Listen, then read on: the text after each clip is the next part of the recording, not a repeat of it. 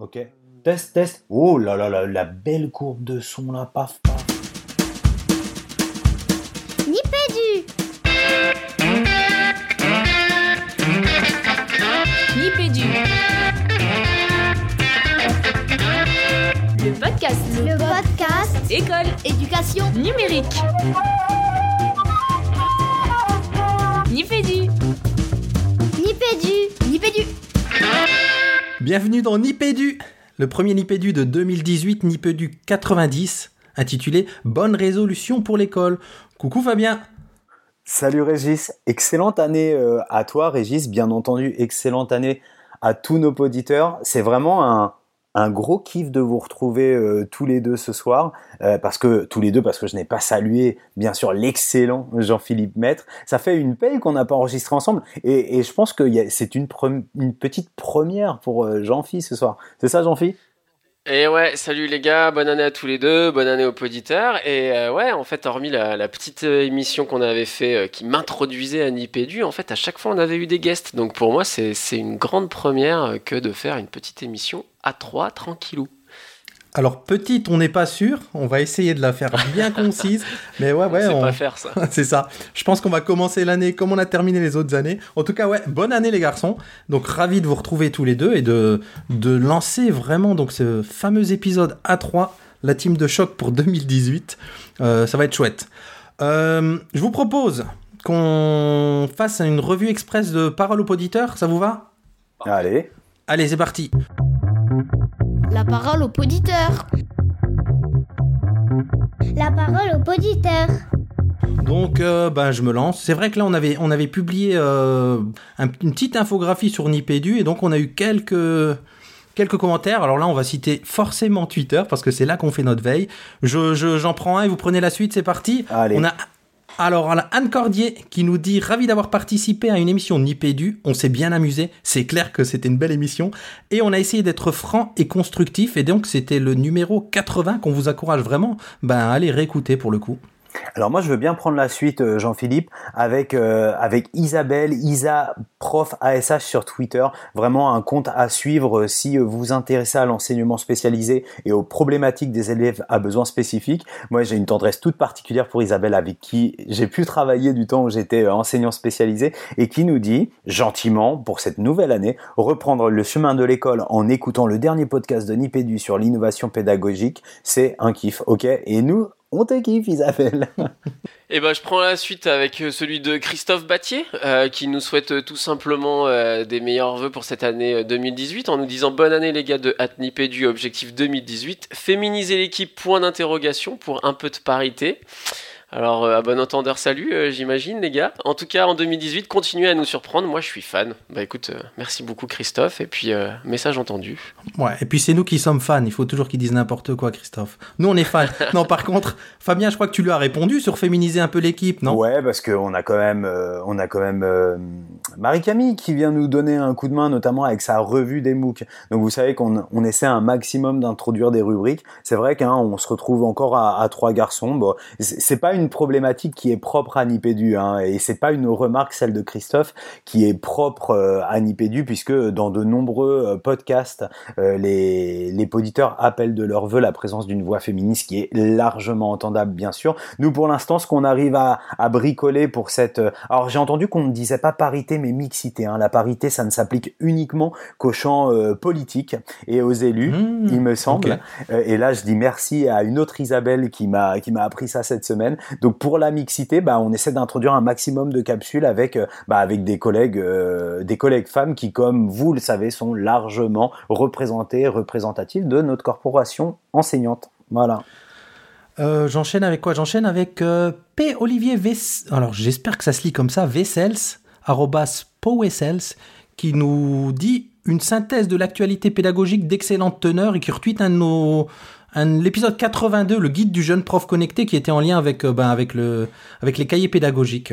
Donc, merci euh, Olivier. Et d'ailleurs, il- Pierre Olivier, je Et suppose. d'ailleurs, il me semble que l'article qui est en lien avec cette émission, euh, l'article de Nipédu, qui est dans le dossier dédié aux ressources pour débuter, euh, est dans le hors-série en ligne numérique des cahiers pédagogiques, il me semble, Régis. Exactement. À mettre exactement. dans Ouais, les notes de l'émission.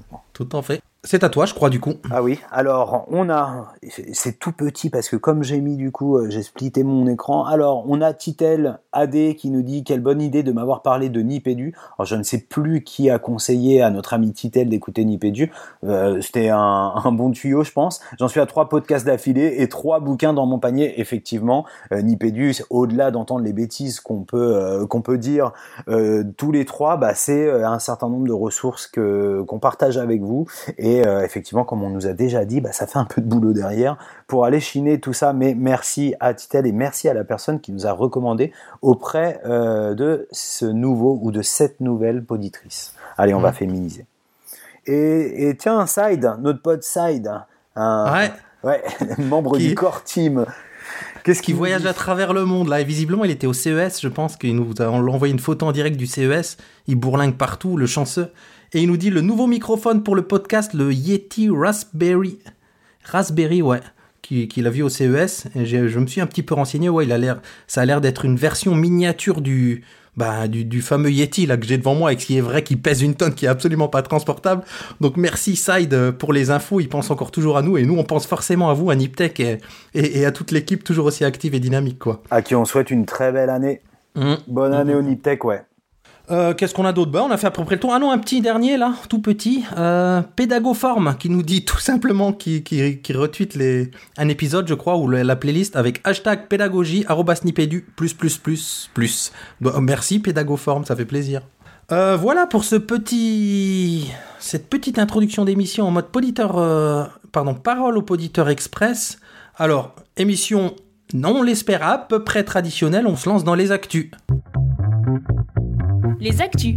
Pédagogie, pédagogique, institutionnelle et productivité. Et bim Alors les actus. Je vois que j'ai la main, je la garde pour une fois. Les actus, on commence par pédagogie. Ah bah tiens, justement, en lien avec, euh, avec ce qu'on disait un peu plus haut, euh, il y a un appel à contribution pour un dossier des cahiers pédagogiques qu'on a l'honneur, la chance de coordonner euh, le trio Nipédu sur les collectifs enseignants connectés. Donc si vous ne l'avez pas suivi sur les réseaux, allez voir dans les notes de l'émission. Alors le thème c'est nouveaux acteurs de la formation et levier de développement professionnel avec un point d'interrogation. Donc si vous faites partie d'un d'un collectif enseignant connecté, si vous en êtes à l'origine, si vous n'aimez pas ça par contre, si vous avez des choses à, à, dire, un point de vue, enfin, si vous avez envie d'y participer, allez voir l'appel à contribution et, et ben, entrez en contact avec les cahiers, avec les adresses internet, a priori, vu nous, euh, pour cet appel à contribution. Les garçons, vous voulez ajouter quelque chose là-dessus? Bah, moi, je voulais déjà remercier les peut-être futurs auteurs qui ont déjà, euh, qui nous ont déjà euh, sollicité pour pouvoir apporter leur pierre à l'édifice de, de, ce dossier. Euh, c'est un dossier euh, dans lequel on s'est euh, dans lequel on s'est lancé. J'ai le sentiment, les garçons, et je parle sous votre couvert, avec beaucoup d'enthousiasme. Et les premières contributions qu'on a qu'on a reçues sont vraiment, vraiment, vraiment alléchantes. On a hâte de pouvoir recevoir le, le maximum de propositions pour euh, pour articuler chaque chaque problématique inhérente à chaque chacun des articles qui nous est envoyé pour pour pouvoir alimenter ce dossier. En tout cas, c'est un vrai régal et euh, n'hésitez pas à souligner, Régis, que, que ça pouvait être des contributions qui étaient euh, proposées par des gens qui étaient, euh, qui étaient investis, engagés dans des collectifs enseignants, peut-être à l'origine de ces mêmes collectifs. Mais tu as dit, si vous n'aimez pas ça, ça nous intéresse aussi. Effectivement, hein, pour nourrir la réflexion, ce serait bien qu'on ne puisse pas, qu'on puisse plutôt ne pas, ne pas être dans, ne pas reproduire un entre-soi qui est une, justement, une des questions qui intègre le dossier et avoir vraiment votre point de vue sur ces collectifs et puis peut-être d'autres, d'autres solutions de, de, de levier de développement professionnel hors collectif. En tout cas, ce sera euh, à nous, accompagnés de notre indispensable euh, Florence Cassinco qu'on salue ce soir. De La quatrième fantastique. Exactement, pour organiser tout ça. Donc merci Régis d'avoir mis ce point, euh, ce point aux actus. Euh, ah ben je continue, allez, puisque on, si on visiblement les garde dans l'ordre. un petit mot sur l'initiative Silence on lit. Je sais pas si vous avez suivi un petit peu les garçons sur les réseaux, on le voit de plus en plus. Alors c'est une initiative de, j'ai mené mes petites recherches pour le coup parce que je l'amène en classe avec mes élèves, qui a été lancée par une association, l'association Silon son lit. Euh, on mettra exactement les détails dans les notes de l'émission. J'en ai entendu parler la première fois dans, un tweet. Euh, par Florence Robin, la rectrice de mon académie. Euh, du coup, je suis allé chiner un petit peu, j'ai demandé un petit peu les avis autour de à, mes collègues et, et, un petit peu sur le par message privé là sur les réseaux. C'est intéressant en fait. L'idée de base, c'est juste de se prendre vraiment un quart d'heure, donc c'est pas grand chose, 15 minutes, pour lire en classe, vraiment avec un silence, euh, bah, un silence j'ai envie de dire absolu. Et du coup, avec les élèves, ce qu'on a fait, ce qui est intéressant, c'est pour le coup, je leur ai proposé de ramener des coussins, des couvertures, enfin pour se s'installer vraiment à l'aise, pour pouvoir le pratiquer en classe. Donc on se prend euh, vraiment un quart d'heure euh, en classe, avec l'idée aussi que pendant ce quart d'heure, le maître, il fait la même chose, il donne l'exemple, il se prend un bon bouquin, il se met dans son coin et il lit, et tout le monde lit là, et ce, ce ce quart d'heure de silence on lit, j'en parlais euh, avec les collègues en salle des maîtres, c'est qu'un quart d'heure, mais franchement, ce... on a l'impression qu'on a lu une demi-heure ou une heure au bout du quart d'heure. De ce quart d'heure de calme où les élèves lisent et où nous on lit à, leur côté en classe, c'est vraiment un moment agréable. Donc si vous en avez pas entendu parler, allez jeter un œil et tentez l'expérience. C'est vraiment, bah, c'est intéressant à faire avec les élèves. Donc c'est silence on lit. Moi, j'ai plusieurs questions au, sujet de alors cette euh, cette opération ou ce dispositif, Régis. Euh, alors ces, ces questions, elles s'adressent principalement euh, à toi, qui est enseignant depuis un certain nombre d'années. Euh, la première, c'est qu'est-ce qu'est-ce qu'elle a de véritablement nouveau? Enfin, de dire on prend un quart d'heure en classe pour lire tous ensemble. Euh, je sais pas, j'ai l'impression, moi, en tant qu'enseignant, de l'avoir pratiqué depuis longtemps, en tant que en tant que vadrouilleur ou bourlingueur de classe, de l'avoir vu pas mal mis en œuvre, ou en tout cas en échangeant avec, euh, avec les collègues quand ils parlent de leur pratique de classe. C'est quoi la nouveauté derrière ça? Eh, J'ai envie de dire justement absolument rien a priori. Euh, sauf le fait de se dire, euh, peut-être on partage ces moments, alors même si c'est pas au même moment, avec plein d'autres classes qui pratiquent ce dispositif. C'est tout bête, hein, mais encore une fois, il y, a un côté effet réseaux sociaux, évidemment qu'on lisait en classe, mais là de l'institutionnaliser et en plus de se dire bon ben voilà les élèves, on, va envoyer un petit tweet et on va dire voilà nous c'est notre moment de silence on lit et d'aller voir sur les réseaux un peu les autres classes quand ils font ce moment, qu'est-ce qu'ils tweetent une petite photo d'un livre, etc. Donc ça ouvre plus largement encore que évidemment une, un simple, enfin qu'un moment de lecture habituel, mais j'ai envie de dire évidemment rien de nouveau, euh, rien de nouveau sous le soleil. Hein. On pratique la lecture en classe, on se prend des moments, sauf qu'elle est très institutionnalisée et avec le petit détail rigolo que les élèves ont amené l'idée dans la classe de dire maître. Pour être à l'aise, est-ce qu'on peut ramener un coussin, une, couverture ou quelque chose comme ça? Ça, par contre, je l'avais jamais fait en classe, même si c'est pas dans la proposition de base de silence en lit qui parle uniquement de lecture. Hein. Alors, deuxième question, on fera pas l'émission sur silence en lit, hein, mais j'ai vraiment envie d'aller tacler Régis ce soir. Je sais pas pourquoi, je me sens particulièrement mauvais. Euh, euh, et les enfants qui ne qui qui, qui n'aiment pas lire ou a priori enfin j'imagine tout à fait ce profil d'élève où euh, le moment de rester posé 15 minutes avec un bouquin je te parle même pas de l'acte de lire mais tu vois de de cette euh, justement de ce silence de cette euh, de cette posture très statique qu'est-ce qu'on fait de ces élèves là et qui peuvent facilement te pourrir ton silence en lit quoi alors, hein, c'est une excellente question parce qu'évidemment, il y en a toujours quelques-uns comme ça en classe. J'en ai deux, trois. La, la seule, la consigne de base, c'est juste de dire vous n'avez pas envie de lire, évidemment, on va pas vous forcer, ce serait vraiment contre-productif. Par contre, vous dérangez pas les camarades qui ont envie de lire, et ces élèves-là, ils sont, bah, ils sont à leur table, ou ils se promènent un petit peu dans la classe chez moi, mais en tout cas, ils dérangent pas les autres élèves, donc ils sont dans le calme. Je pense notamment, enfin, je vais pas donner de nom parce que voilà, mais qui juste, juste font, font quelques pas en classe comme ça, là, pendant ces 15 minutes, ils marchent, ils regardent les, les bouquins que les autres lisent, mais en tout cas, j'ai pas ce phénomène de, euh, comment dire, d'élèves qui vont aller perturber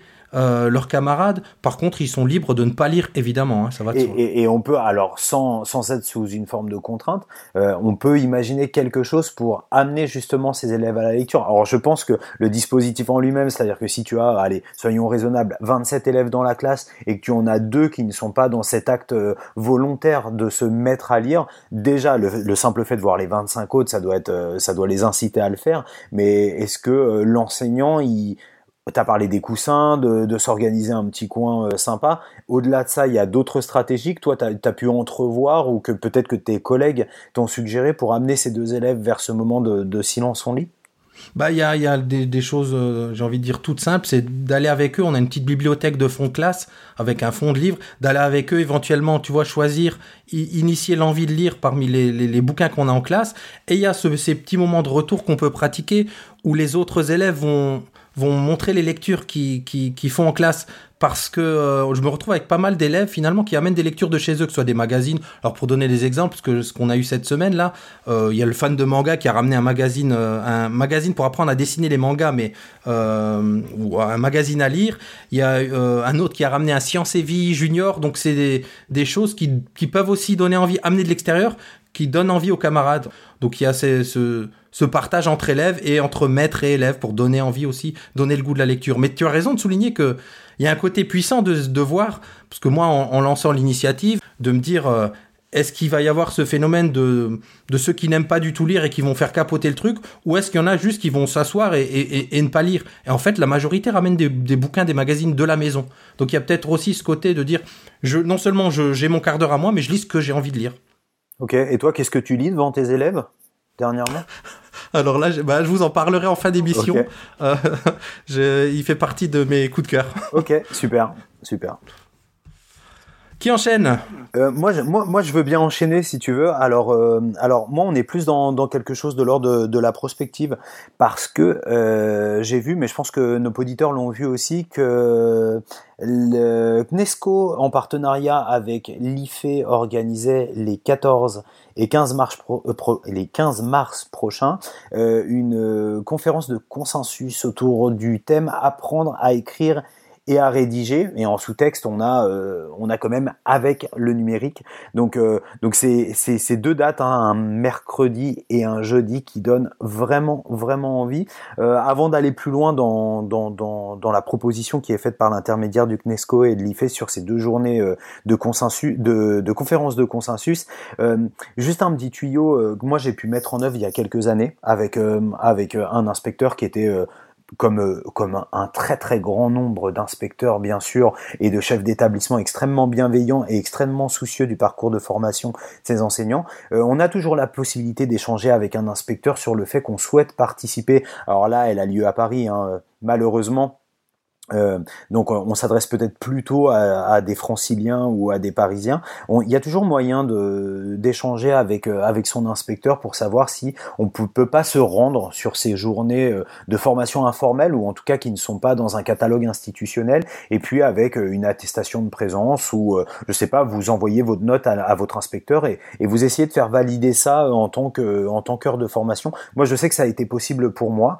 Alors j'étais j'étais dans quelque chose d'un peu particulier parce que quand on est enseignant spécialisé, en tout cas sur mon département, il n'y avait pas de fléchage sur euh, sur les heures de formation. C'était un petit peu différent, mais euh, mais ça se tente aussi. Donc plutôt que de dire bon voilà, on parle à des enseignants, je pense que la majorité de nos auditeurs sont des enseignants, de vous proposer des journées comme celle-ci on peut s'entendre dire oui mais je suis en classe. Euh, si elles vous font vraiment envie ou si elles rentrent peut-être dans le cadre d'un de vos projets professionnels avec, lesquels, avec lequel euh, votre circonscription ou l'équipe de formateurs peut être associée, c'est un truc jouable. Donc euh, deux journées de formation autour du thème du mieux écrire et du mieux rédiger pour les élèves. Avant d'aller plus loin, Jean-Phi, qu'est-ce que c'est que cette histoire de conférence de consensus?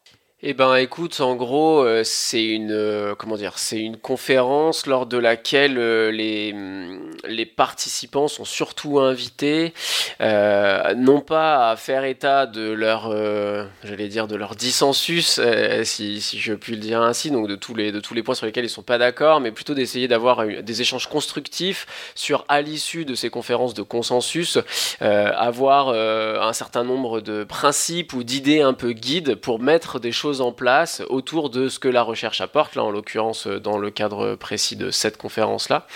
Euh, donc voilà, en gros, euh, comme l'indique le, le nom, essayer de non pas juste parler pour parler comme les chercheurs peuvent le faire parfois, mais de parler pour que à l'issue de la conférence, on puisse avoir un, consensus sur un certain nombre de choses à mettre en place concrètement pour faire avancer. Et donc là, en l'occurrence, ben, faire avancer les choses sur ce qu'on peut faire en classe pour le mieux écrire et le mieux rédiger. On a des actes qui sont publiés à l'issue de cette conférence de consensus, c'est ça? Tout à fait. Et euh, en l'occurrence, euh, on peut d'ailleurs retrouver les actes de précédente édition d'une conférence organisée par le CNESCO et l'IFE. Euh, le lien est sur notre conducteur. Donc c'était, elle a eu lieu l'année dernière. C'était sur lire, comprendre, apprendre.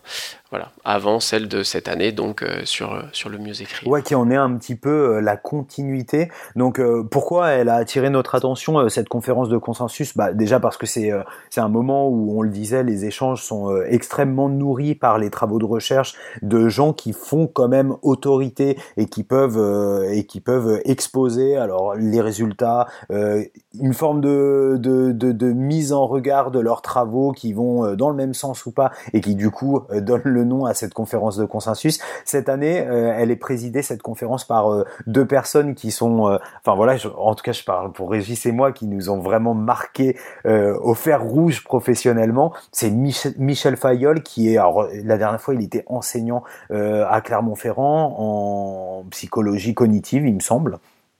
J'espère ne pas dire de bêtises. Et puis, on la salue bien sûr, Catherine Brissot, euh, didacticienne, enseignante, entre autres à l'ESP de Grenoble. J'espère aussi ne pas dire de bêtises. Le nom du labo de Catherine m'échappe, ainsi que celui de, Michel Fayol. Mais ce sont vraiment deux figures d'autorité dans euh, dans la réflexion autour de euh, la des processus d'apprentissage de de l'écrit à l'école du langage écrit, notamment de l'orthographe.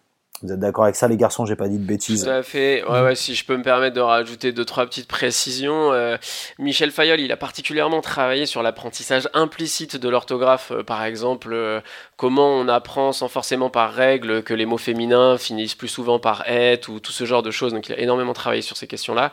Et Catherine Brissot, je vois en regardant le programme, il a, en effet, elle a beaucoup travaillé sur les questions d'écriture, de, l'usage du brouillon dans l'apprentissage de l'écriture, de etc. et puis pour la petite anecdote, euh, Catherine Brissot, je l'ai eu comme enseignante à l'université de Grenoble. Ah ouais, ok. Euh, le monde est petit. J'en ai, un excellent souvenir euh, pareil.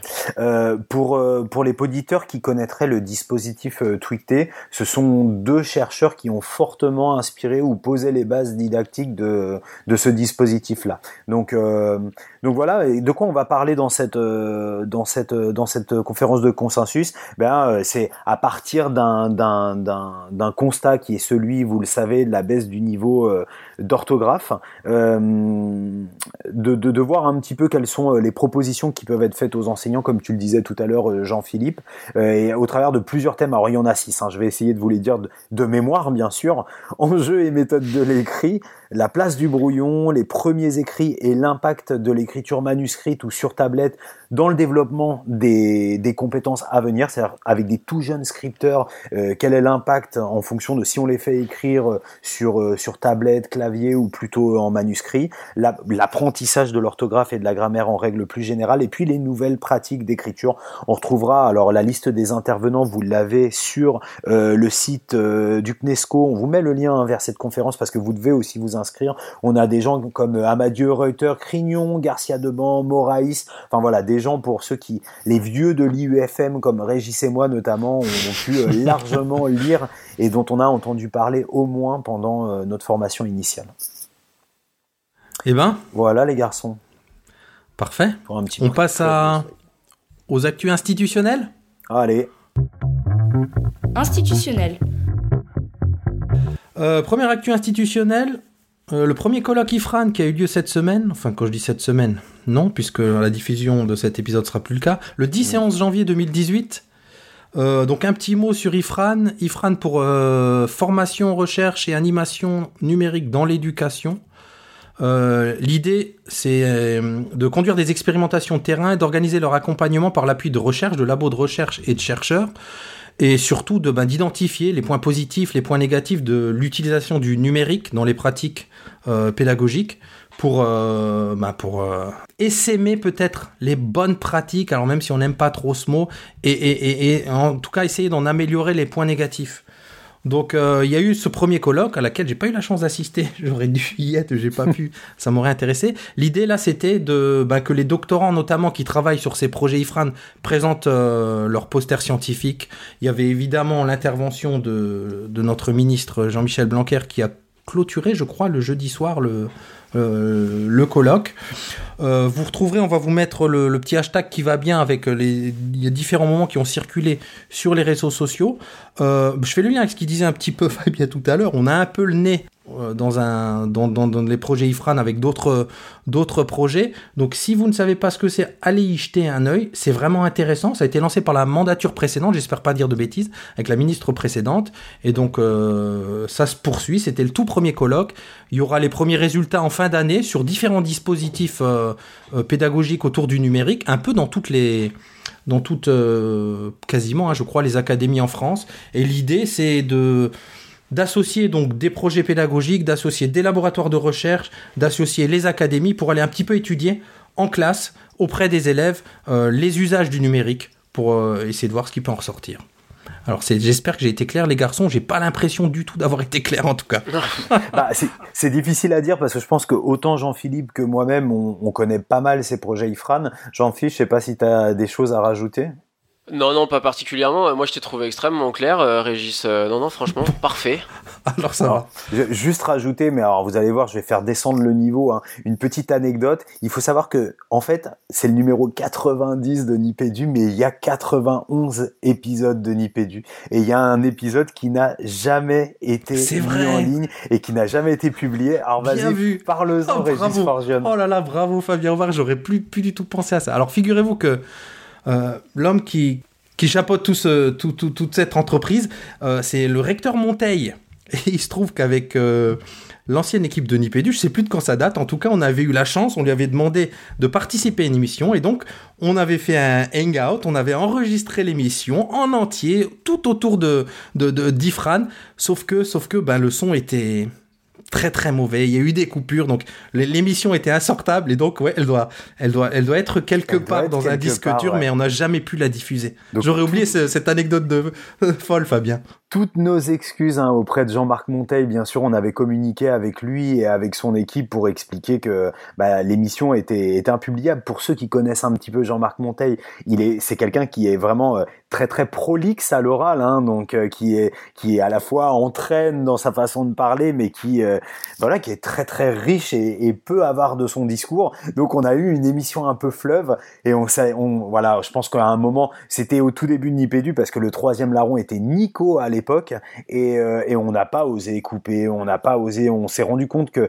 on s'est dit jusqu'au bout ça va passer, ça va passer et à la réécoute on s'est dit non non on peut pas mettre en ligne. Donc voilà pour la petite histoire, on avait un, un très très très beau nipédu avec Jean-Marc Monteil pour au moment du lancement d'Ifran et celui-là il n'a pas été publié. Donc on espère un jour peut-être vous le mettre en coffret et le vendre pour Noël quoi. Ce sera dans le DVD bonus. Ah ouais. Et, euh, et du coup pour enchaîner c'est assez simple pour moi Régis parce que dans le jury, alors quand il y a eu bien sûr un jury euh, par rapport aux, appels à projets auxquels, euh, enfin aux projets qui ont été présentés suite à l'appel à projet, hein, Ifran. Donc c'était des consortiums ou en tout cas des, des proto-consortiums entre des industriels, des académies, donc des institutionnels, euh, des dispositifs de classe, parfois des associations, et j'oublie évidemment, mais je ne l'oublie pas, la recherche. Donc il y a eu des dépôts de projets, puis il y a eu un jury pour attribuer, attribuer les, les projets Ifran. Et dans ce jury, Devinez les garçons qui est-ce qu'il y avait à l'époque et qu'il y a toujours. Il y avait Stanislas, Stanislas de Haine. Donc, c'est une transition parfaite pour vous parler d'un événement qui. Moi, je suis, je suis juste là, je suis ébloui par cette transition. Bravo.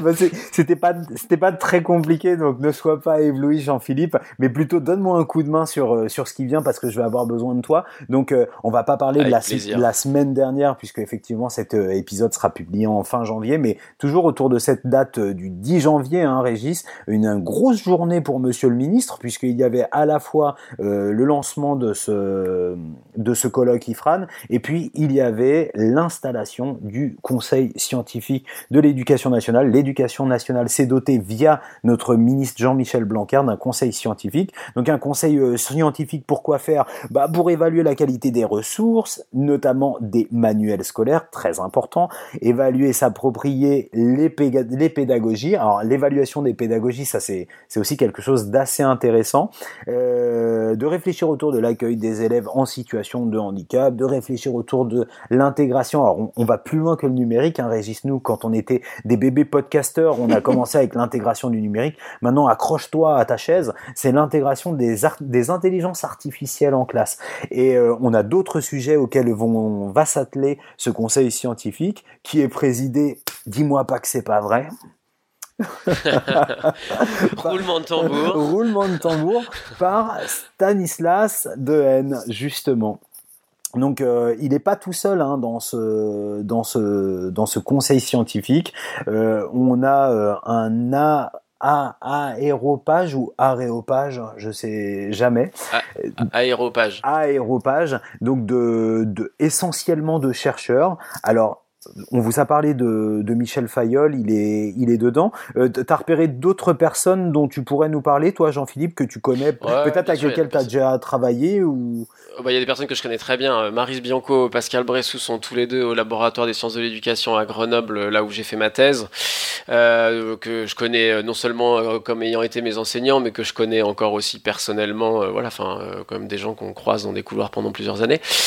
donc voilà, Pascal Bressou, qui a d'abord été formé à, Dijon, donc un spécialiste sociologie de l'éducation d'abord, euh, qui a beaucoup travaillé sur l'effet maître, sur les effets classe, etc., qui s'est énormément spécialisé sur l'utilisation méthodes quantitatives dans les recherches en éducation sur ces questions toujours d'effets maître et d'effets classe. Euh, Maris Bianco sur la compréhension de la lecture, de la compréhension de l'écrit, euh, acquisition donc au niveau, elle a beaucoup travaillé sur les enfants de primaire, euh, principalement primaire et puis un petit peu début du secondaire, collège. on retrouve Marc Demeuse, spécial. Donc là, pour le coup, on quitte le bassin grenoblois, on va en Belgique à l'université de Mons, un grand spécialiste de, des questions d'évaluation. Euh, Bruno Suchot, euh, lui aussi euh, spécialiste des questions d'évaluation à l'université de Lausanne. donc là, il est en Suisse, mais il est à la base, il est français. Je pense que si je dis pas de bêtises, il était je sais pas si c'était pas Paris 5 ou quelque chose comme ça, euh, je sais plus. Euh, voilà, euh, c'est les noms que je connais le mieux comme ça. Je reconnais aussi le nom évidemment de Elena Pasquinelli mm, mm. à l'ENS de Paris. et main à la pâte. Et, et, oui, tout à fait. Mm, autour justement des questions de neurosciences. Donc, à t'écouter, Jean-Philippe, j'ai le sentiment quand même qu'on a un conseil scientifique qui est, qui est plutôt pluriel dans, dans les personnalités qui le composent. En tout cas, par rapport à leur domaine euh, scientifique euh, d'origine. Ouais, oui, oui, oui, de ce point de vue-là, ouais, ouais, tout à fait. Après, euh, oui, non, non, tu as raison, il est relativement pluriel. Après, si tu veux, c'est quand même un peu toujours les mêmes, en fait. Hein. Moi, je trouve, on retrouve quand même un peu les mêmes noms dans, toutes, ces, euh, dans toutes ces initiatives ministérielles, malgré que, tu vois, les ministères puissent changer de, de côté politique. c'est quand même des, des, personnes qui sont très régulièrement sollicitées, ce qui peut rendre en partie compréhensible la réaction, bon, j'avance un petit peu, hein, mais la réaction de, certaines personnes dans les médias, hein, euh, telles que Léa Salamé, euh, quand elle dit que voilà, les sciences de l'éducation ont jusqu'à aujourd'hui pas forcément permis à l'école de remonter dans les questions de classement.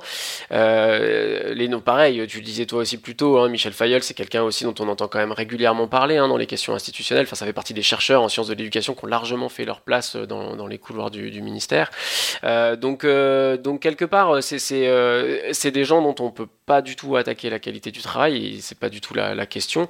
Euh, la question par contre qu'on peut se poser, c'est comment euh, leurs apports en tant que chercheurs euh, s'articulent et peuvent avoir un impact effectif sur les politiques éducatives et les politiques éducatives elles-mêmes sur les pratiques effectives de classe. Et c'est là-dessus que je comprends qu'on puisse se questionner et se demander comment cette nouvelle initiative va avoir à, enfin, à sa suite un impact plus que d'autres initiatives qui ont pu avoir lieu avant et qui finalement se ressemblaient un petit peu. Quoi. Alors, du coup, si je te questionne sur, euh, sur la composition de ce conseil scientifique, c'est parce qu'on a eu un certain nombre de voix qui se sont élevées. Alors la formule, elle est peut-être alambiquée, mal, mal, euh, mal appropriée ici. En tout cas, on a un appel qui a été euh, relayé notamment par le, par le SNUIP FSU d'un certain nombre de personnes, parmi lesquelles je pourrais vous, vous citer l'historien Claude Lelièvre, le psychanalyste Boris Cyrulnik, euh, Philippe Mérieux qu'on ne présente plus, mais aussi euh, Philippe Poitrelot. Il me semble que, euh, alors j'ai plus, j'ai plus tous les noms en tête. Je regarde, j'ouvre quand même mon doc parce que j'en ai vu d'autres. Patrick Rayou que tu connais Mhm. aussi, il me semble, et que nos auditeurs connaissent bien. Jean-Michel Zakartchouk, et puis euh, on a aussi Sylvain Connac, donc Michel Lusso, donc des des gens, des des acteurs aussi de ce monde, de ce monde de l'éducation et des penseurs du monde de l'éducation, plutôt estampillés. euh, pédagogistes, hein, j'aime pas trop le terme, mais je pense que c'est le plus ça. hein. compréhensible, Mhm. qui se disent euh, attention à ce qu'on ne tombe pas sous une forme de joug ou d'injonction euh, scientiste qui viendrait euh, des neurosciences. Toi, ça te semble, euh, ça te semble justifié ou pas, euh, Jean-Philippe? La crainte, tu veux dire? Ouais, ouais. Euh, La réponse est difficile parce qu'elle a, je trouve qu'elle a deux, angles. Euh, parce que quand le politique fait appel aux scientifiques, euh, tu peux toujours te poser la question de qu'est-ce qui va avoir le plus de voix. Euh, si euh, tu me demandes ma crainte vis-à-vis de comment euh, le pouvoir politique en place va utiliser euh, ce que leur fera remonter les scientifiques, quelque part, c'est pas mon domaine de compétence et je préfère. Et puis c'est pas notre propos ici, je crois d'ailleurs non plus. Mmh, Donc je préfère pas m'étaler là-dessus. Après, sur plus les aspects scientifiques, c'est sûr qu'un comité comme celui-ci, avec ces noms-là, avec certains de ces noms-là, enfin là pour le coup, je pense beaucoup à Stanislas Dehaene, hein, dans le sens, en effet, moi je suis assez d'accord avec euh, certaines craintes exprimées par les personnes dont tu as cité le nom. Euh, les neurosciences... appellent à, à- à quelques précautions euh, sur le fait que euh, on est quand même sur des modèles, on est sur des conceptions de la science qui sont beaucoup vers la généralisation, c'est-à-dire qu'on veut trouver des explications qui puissent être euh, voilà applicables au plus grand nombre de situations possibles, alors que moi et puis euh, certaines des personnes dont tu as parlé euh, tireraient un peu une petite sonnette d'alarme en, en rappelant que quand même l'éducation est, est- est pour moi le par excellence le domaine des cas particuliers, euh, dans lequel euh, il faut prendre en compte le contexte, euh, enfin tout ce qu'on veut, voilà, tout ce dont on parle, régulièrement dans cette émission. Et c'est là-dessus que je pense que cette annonce de, notre ministre et la création de ce conseil avec des personnes qui travaillent beaucoup au développement de recherche qui visent à généraliser leurs résultats et à dire voilà c'est comme ça que ça marche tu vois Régis tout à l'heure parlait des bonnes pratiques en mettant autant de guillemets qu'on veut autour de bonnes pratiques parce que c'est pas trop notre credo ici Voilà c'est ici que euh, il y a à mon avis un- une forme de, dissensus entre euh, ce que va pouvoir apporter euh, ce conseil scientifique dans le fond et, les voix des personnes que tu as citées qui se sont élevées ou surprises et voilà. Et si tu me demandes mon avis à moi je dis qu'en effet il y a une opposition réelle ici voilà. Après J'aurais beaucoup de choses à dire, mais je sais pas si euh, il y aurait peut-être une émission à faire euh, là-dessus. en fait, hein. J'a- J'ajoute un tout petit point, Fabien, avant de te redonner la parole. Parce qu'on voit aussi circuler les, les craintes euh, côté enseignant sur les réseaux. Là, en, en suivant un peu ma, ma timeline Twitter, c'est le l'espèce de réductionnisme neuronal, cette idée que bah, l'élève, c'est pas qu'un cerveau. Ouais. Et que c'est il y, a- il y a tellement de social, enfin de, de, de, de culture et de choses à apprendre euh, de façon bien plus large que juste euh, l'aspect neuroscientifique. Donc, c'est aussi une des craintes des enseignants. dis le lecteur de Marcus Gabriel. Ouais, c'est ça. Donc Régis, Ça- il y a quelques temps, hein, tu nous as fait un petit peu la promo de ce bouquin qui s'appelle Je ne suis pas mon cerveau, si je, Ouais. si je dis pas de bêtises. Ouais. Ouais, et, et Philippe Mérieux, dans une interview, justement, à Léa Salamé, a paraphrasé euh, le titre du bouquin de Marcus Gabriel en disant qu'un élève est un sujet et qu'il n'est pas réductible à son cerveau. Et du coup, il interpelle indirectement euh, Jean-Michel Blanquer en disant qu'il partage une passion commune autour des fables de La Fontaine et euh, il a cette sortie, Philippe Mérieux, en, en disant euh, les neurosciences et les résultats en neurosciences appliqués ou pas en éducation ne me permettront ne me permettront jamais de faire aimer les fables de La Fontaine à un élève. Voilà. Et il y a une réponse qui est apportée par euh, Stanislas Dehaene, il me semble, à alors c'est peut-être plus Léa Salamé, mais c'est toujours sur la matinale de France Inter.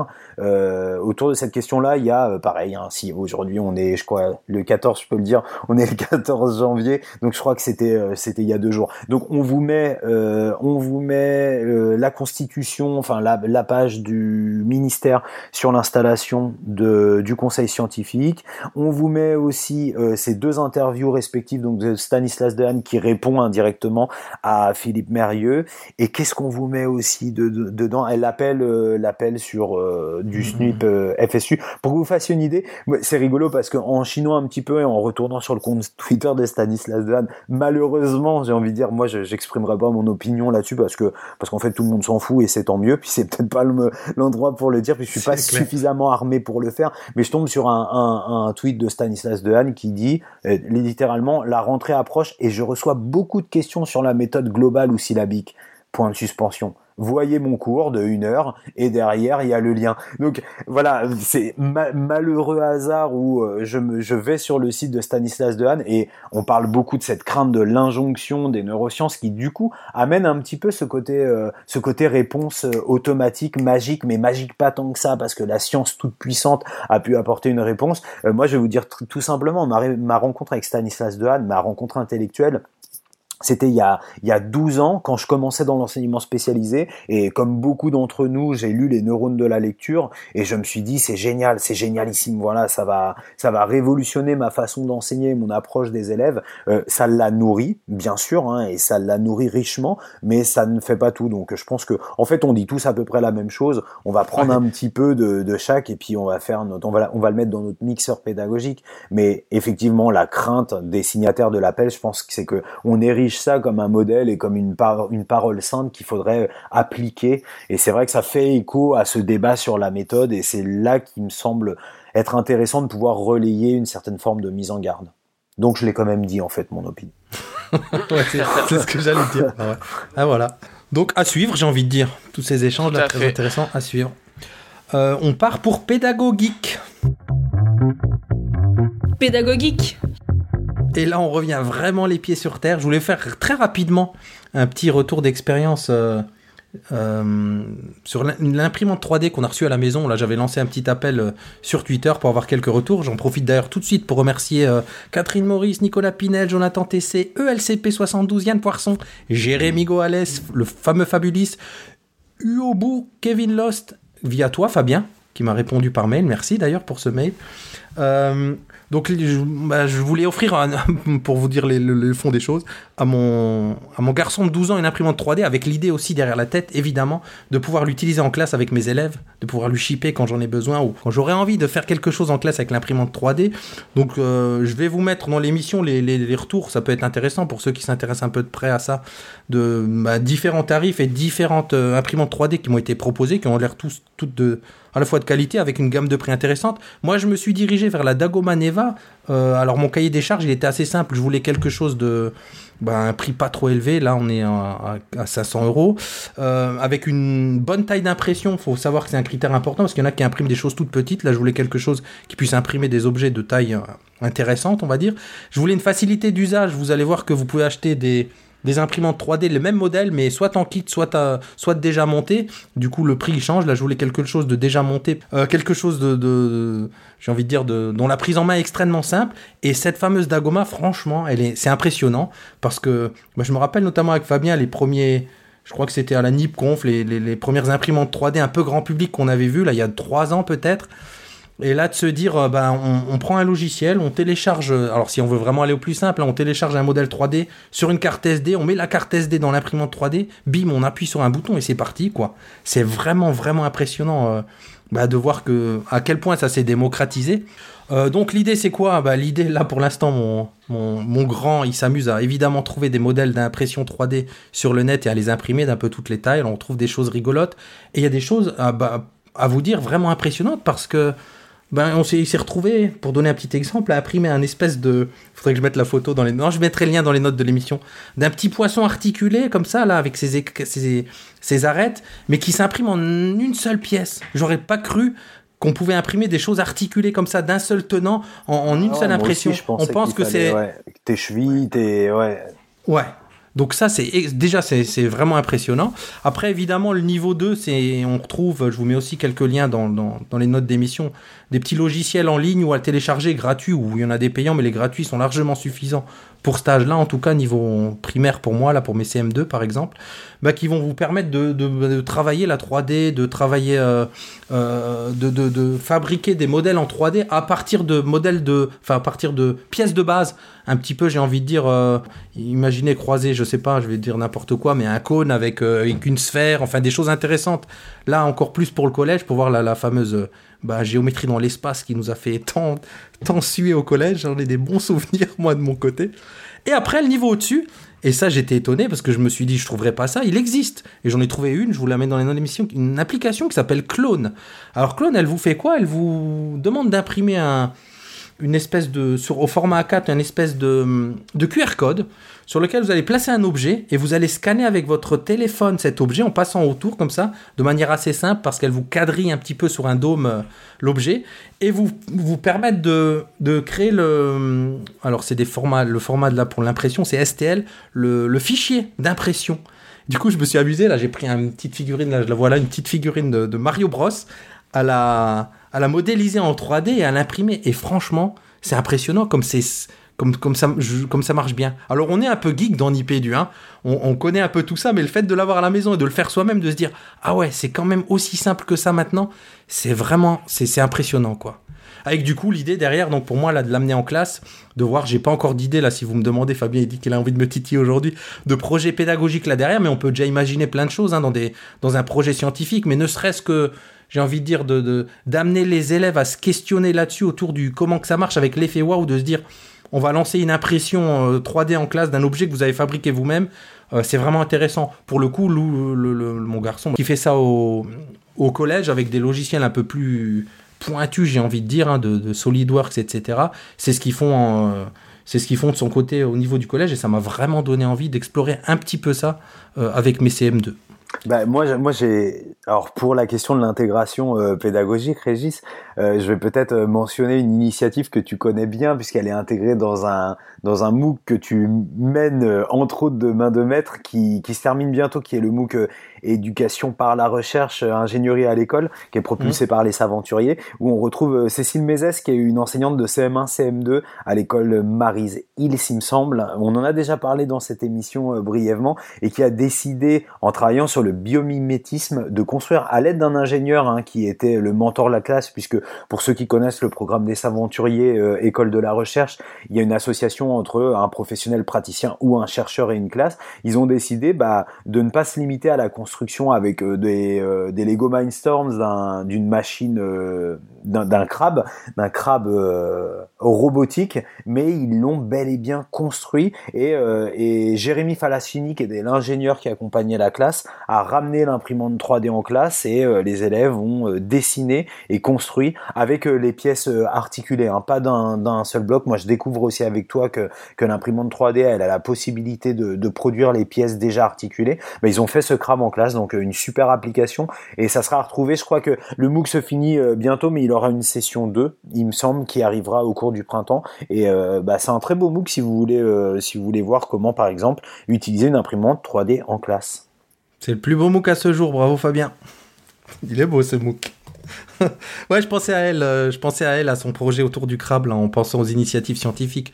Donc vraiment, alors au-delà de l'effet waouh, j'ai envie de dire, l'idée c'est surtout que on n'a pas besoin d'être geek, c'est vraiment d'un usage facile, même pour des en, en classe avec des CM2, il y a, y a- y a vraiment moyen d'aller explorer des, des champs intéressants. Et sur, euh, du coup, sur les, euh, sur les consommables, tout ça, Régis, c'est facile de se procurer ça? Alors là, euh, donc moi je te parlais de la Dagoma. En fait, ils font des, des- c'est une grosse bobine que tu commandes chez eux. J'ai pas été voir s'il y a du générique. Là, c'est vendu sur leur, sous leur marque. Mais si tu veux, dans le pack de base, on avait trois grosses, c'est des grosses, enfin je dis grosses, c'est en montrant à l'écran, même si vous, vous n'y voyez rien. Je sais pas, une bobine de 20 cm de, de, de, de consommable, comme ça, qui coûte 15 euros.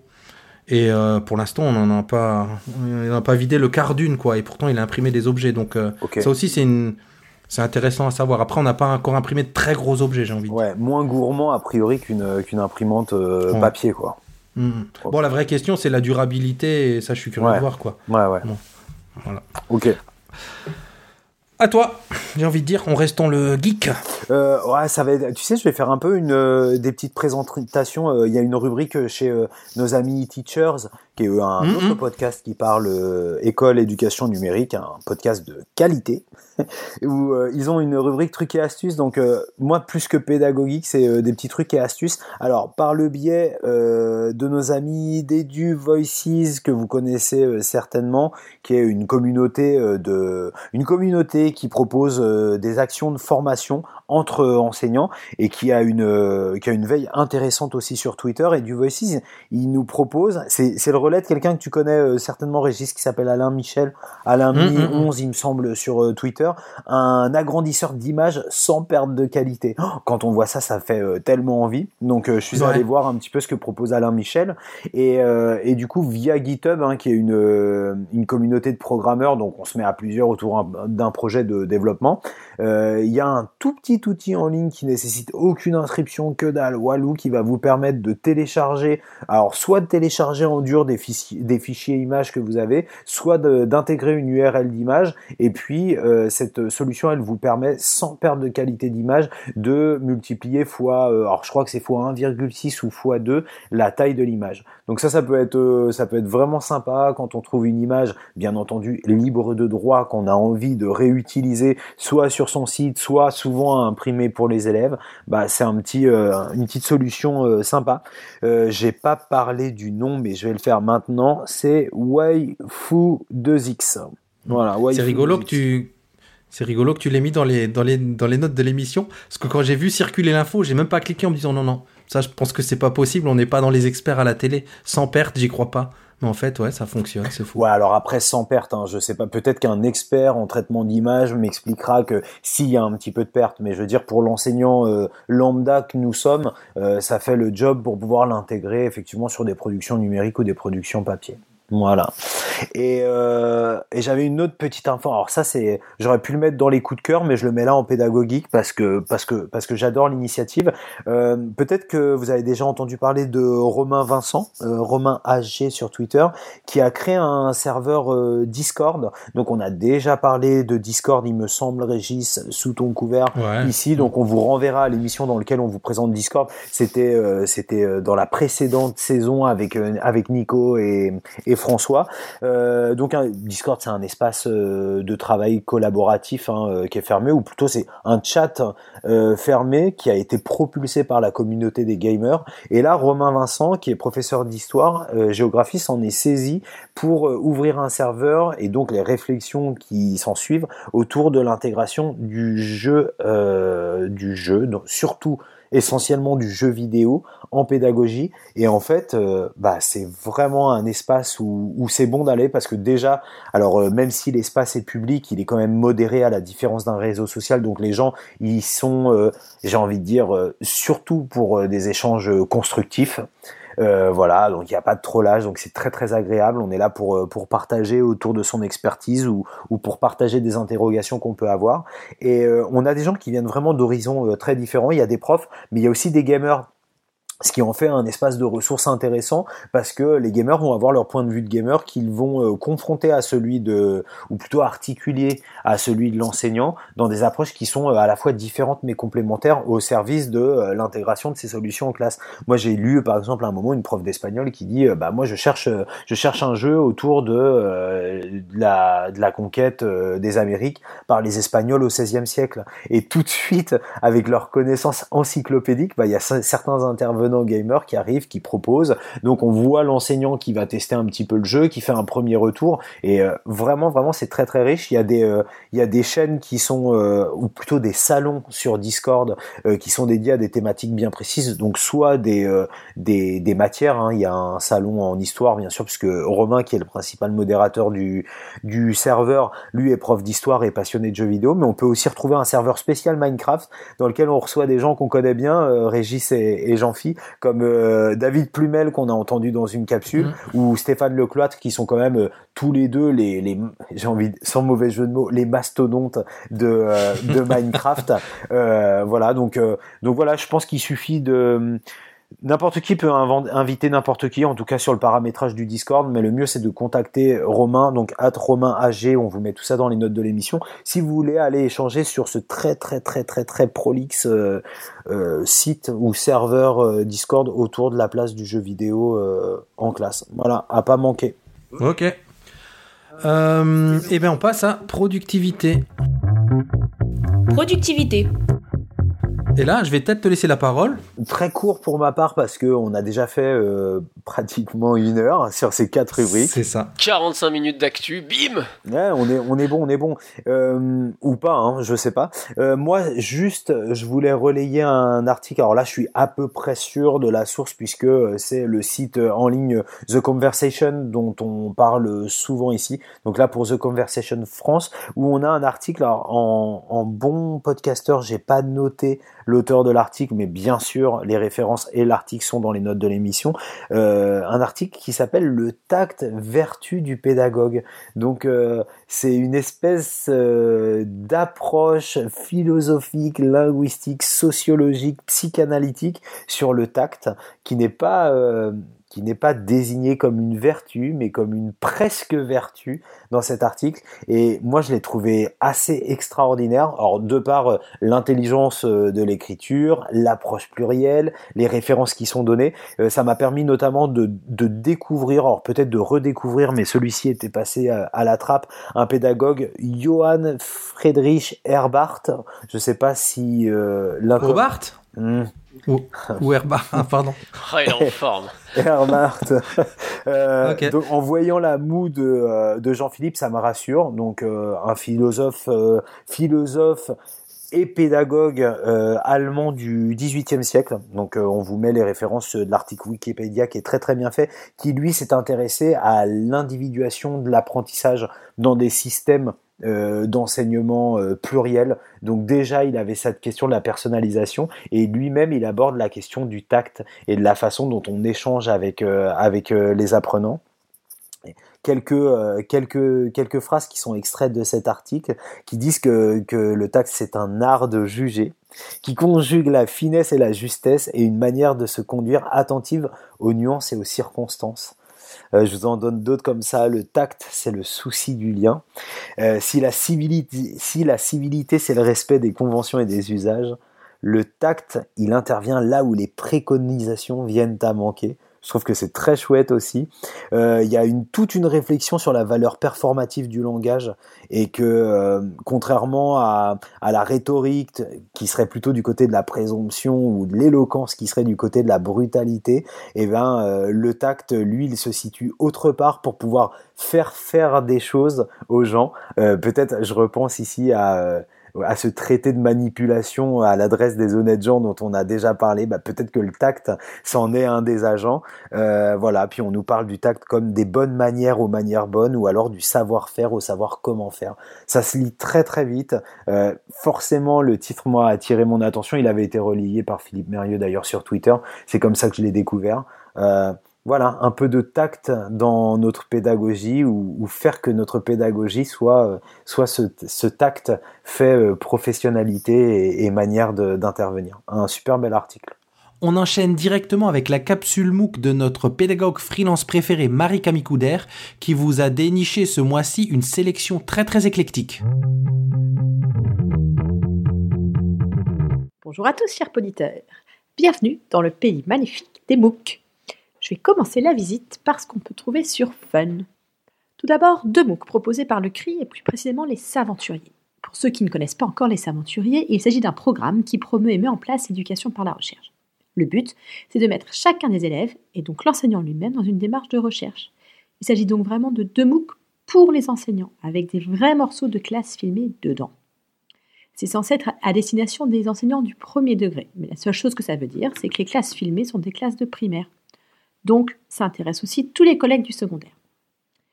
Pour choisir parmi ces deux MOOC, ça va dépendre du thème de recherche qui vous intéresse. Si vous êtes plus intéressé par les outils numériques, la session 2 du MOOC Conversion numérique à l'école est faite pour vous. Les inscriptions sont ouvertes depuis début janvier, mais vous avez jusqu'au 15 février pour rejoindre le MOOC. Si vous êtes plutôt axé neurosciences, ce qu'il vous faut est donc Neurosciences à l'école, l'extension.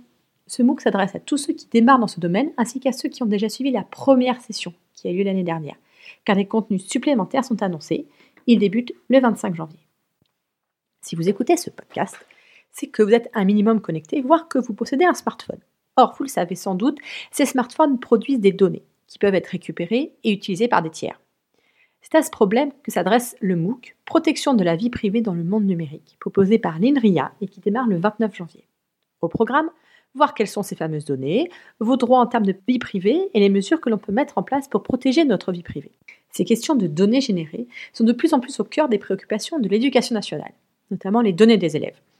En tant qu'enseignant connecté, je pense qu'on essaye tous de transmettre à nos élèves les bonnes pratiques d'usage des outils numériques, dont la protection de ces données. Ce MOOC peut donc être un bon moyen d'en savoir plus puisqu'il s'adresse à tout le monde sans prérequis. Enfin, pour finir sur Fun, deux MOOC qui s'adressent à ceux de nos auditeurs les plus scientifiques. Pour ceux ayant des notions d'algorithmique et de programmation et qui souhaiteraient, pourquoi pas, développer des petits jeux ou autres pour leurs élèves, le MOOC Introduction à HTML5, animation et jeux, proposé par le groupe INSA, démarre le 29 janvier.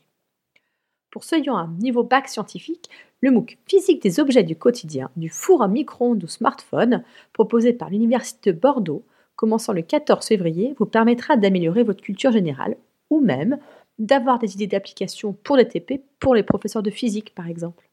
Je vous propose maintenant d'aller faire un tour sur Coursera, où nous trouverons principalement des MOOC où les sessions s'enchaînent. Ce qui veut dire que je ne vais pas indiquer de date de départ. Quel que soit le moment où vous vous inscrivez, le site vous proposera des dates. Le bon côté en plus, si jamais vous traînez trop dans la complétion de votre MOOC, vous pourrez changer de session, ni vu ni connu. Tout d'abord le MOOC, la recherche documentaire proposée par l'école polytechnique. Apprendre à faire de la recherche documentaire, ça peut être utile, non? Que ce soit pour nous tenir au courant de ce qui se passe dans les domaines des sciences de l'éducation, ou pour mieux enseigner cette compétence tellement indispensable dans nos sociétés de l'information. Le prochain MOOC aborde un sujet qui a été sous les feux des projecteurs il y a quelques années, le genre. L'intitulé exact, genre, quels enjeux? Violence, globalisation, biomédecine, sexualité. En tant qu'enseignants, nous sommes des vecteurs de la construction du genre chez nos élèves, un MOOC donc pour tous ceux qui veulent en savoir plus et plus particulièrement pour les professeurs de SVT qui doivent enseigner ces thèmes. Un autre MOOC qui parle de sujets un peu transversaux, frontières en tout genre. Il est proposé par l'Université de Genève et très bien noté. Je laisse donc tous les collègues intéressés aller le voir de plus près, que vous soyez professeur de géographie ou non.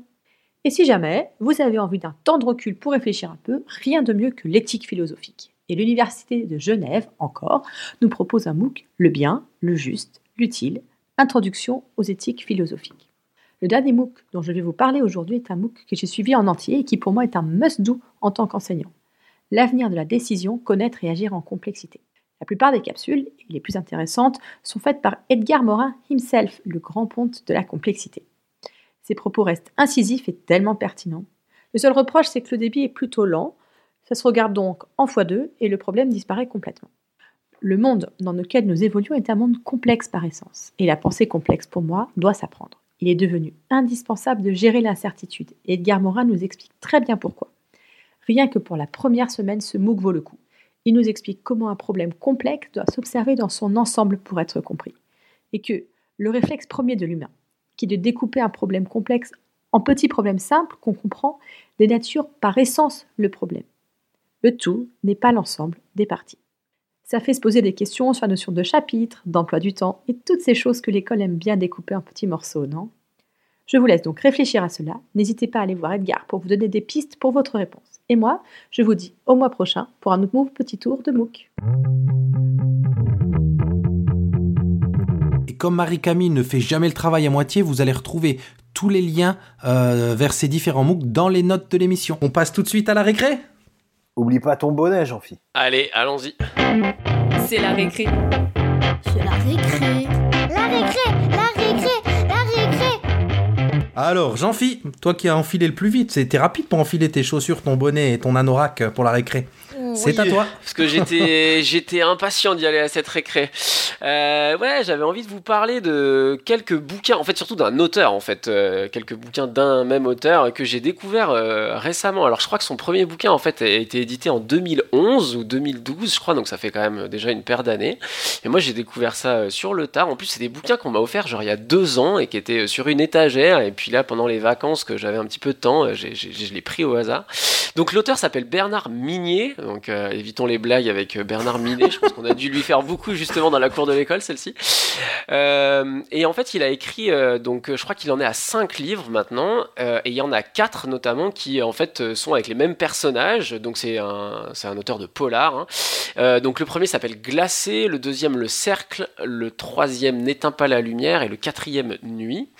Euh, et vraiment, les trois premiers, je les ai dévorés à une vitesse mais incroyable. Ça faisait vraiment très très longtemps que j'avais pas lu des bouquins aussi vite. Quoi, ça m'a vraiment pris.